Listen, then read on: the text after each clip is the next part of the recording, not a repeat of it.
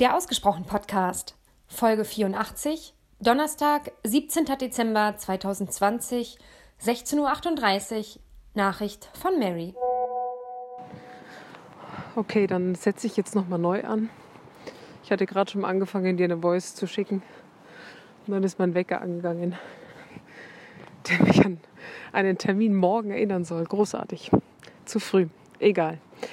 Ich bin gerade mal wieder ein bisschen draußen unterwegs um dir ein schlechtes Gewissen zu machen. Nein, Spaß beiseite. Ich habe mich heute gar nicht so viel bewegt, aber dafür den ganzen Tag zwei äh, Stehschreibtische oder wie sagt man, nee, höhenverstellbare Schreibtische und ein Sofa aufzubauen. Beste Erfindung ever, ohne, ohne Frage. Also ich habe keine Ahnung, ob du einen höhenverstellbaren Schreibtisch hast, aber das ist jetzt schon so geil. Ich habe noch nicht so viel gearbeitet dran. Aber das soll nicht Thema sein.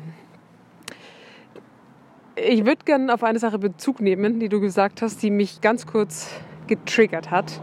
Als du gemeint hast, äh, als ich am, am, Tisch saß und sozusagen den Raum für meine Mom öffnen wollte, mir das Wort zu erteilen, zu erteilen, um sie ins Erzählen zu bringen, ob ich damit tatsächlich ihr den Raum öffnen wollte oder dann doch mir selbst. Und ich habe kurz nachgedacht und dachte mir, hast du vielleicht recht? Ähm, und dann kam mir nur, ja, bis zum gewissen Part natürlich schon, weil ich glaube, eine gewisse Ego-Nummer ist da immer mit dabei.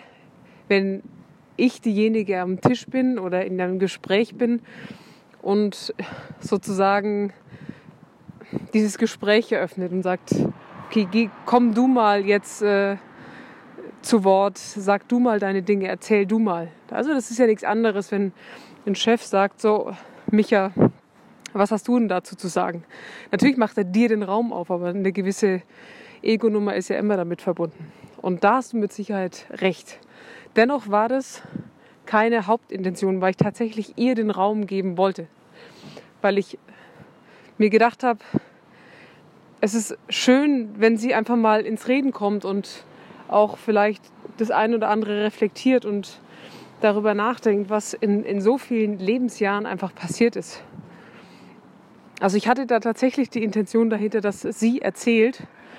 Und es war, nee, es war nicht so sehr ich. Also ich hatte natürlich Lust auf die Geschichten und ich hatte äh, Lust, dass sie, dass ein Austausch stattfindet, weil ich schon merke, dass sie da immer wieder angestupst werden darf, damit sie sich traut zu erzählen. Ähm, und das ist mit Sicherheit dieser Ego-Part dabei. Aber beim Rest tatsächlich wollte ich ihr die Bühne bieten. Und das ist grundsätzlich so, wenn, als ich gesagt habe, ich möchte mehr, mir mehr den Raum nehmen, oder ich weiß gar nicht mehr, wie ich es genau gesagt habe. Ich habe mir Notiz, eine Notiz dazu gemacht, wie, wie ich es gesagt habe. Genau, ich möchte ähm, mehr Raum einnehmen. Heißt nicht, dass ich mehr reden möchte oder Menschen ins Wort fallen möchte, sondern dass ich einfach für meine Bedürfnisse einstehen möchte ähm, und für Wünsche oder für Gedanken oder was auch immer, was ich habe. Das heißt, ich will mir den Raum nehmen, wenn es in meinen Augen angebracht ist, zu mir gerade zu stehen oder in dem Moment ähm, zu meiner Mama oder zu was auch immer zu stehen.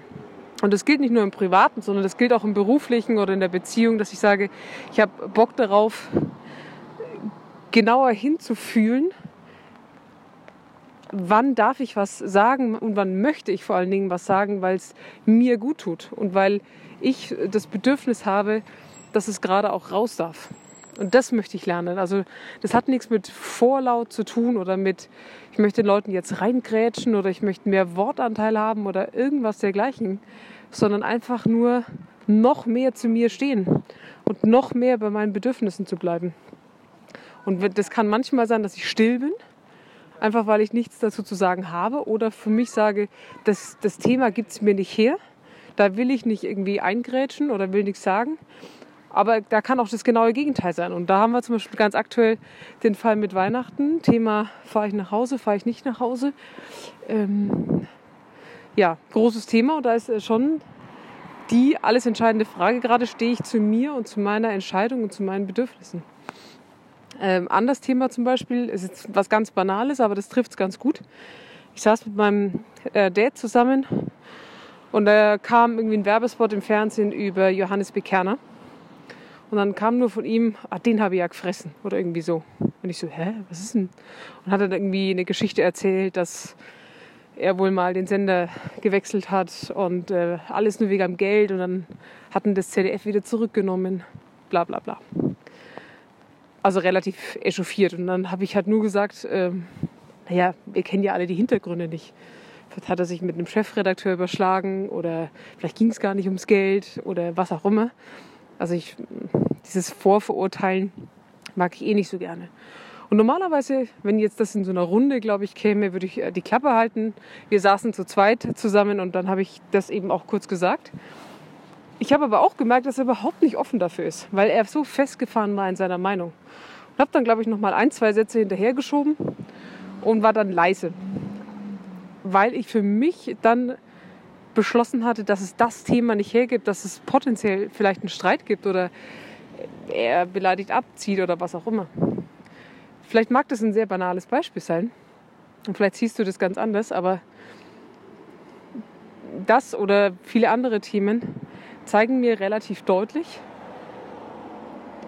wann möchte ich was sagen und wann möchte ich nichts sagen. Anderes Thema zum Beispiel, wo ich immer mehr Stellung beziehe, nicht vehement, aber einfach sehr bewusst, ist zum Beispiel das Thema vegane Ernährung und so weiter, weil ich das super wichtig finde. Und da habe ich zum Beispiel in der Familie oder auch bei Freunden äh, relativ wenig bislang dazu gesagt, weil ich mir gedacht habe, boah, ich will diese Diskussion nicht. Ich habe keinen Bock auf die Argumente.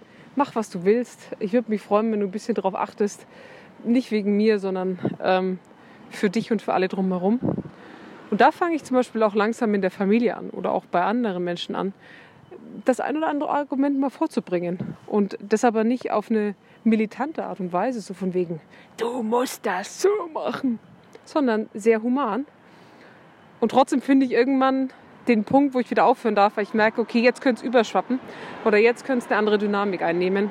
Dann denke ich mir, okay, warum Streit provozieren wegen so einem Thema?